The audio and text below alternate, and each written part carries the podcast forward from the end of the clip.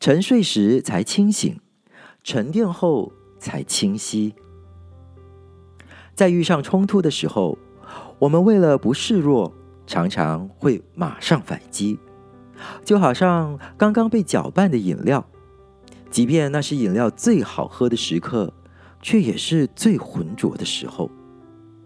你的味蕾享受的是饮料中你无法清楚分辨的元素，就像在回呛辩论时，肾上腺素爆表的刺激感。当下反应是过瘾的，却不一定是恰当的。无论是一种情绪反应，或是本能性的反射动作，马上反应有可能少了不够全面与周全的考量。对于我来说，当情况让人觉得混乱的时候，我需要的总是好好睡一觉。一觉之后，就可以更清晰的看见整体情况。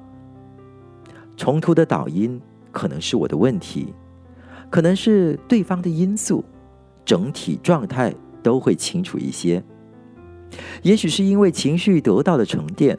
或是脑子在休息后就有如重新启动的电脑般高效率。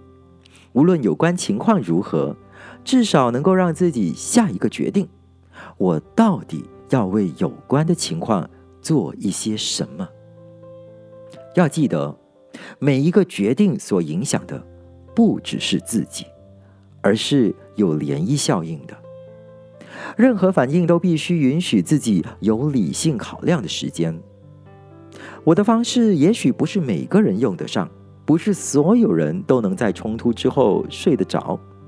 然而，允许自己有一点时间离开状况发生现场，即便自己冷静不下来，也至少可以允许对方有冷静的空间。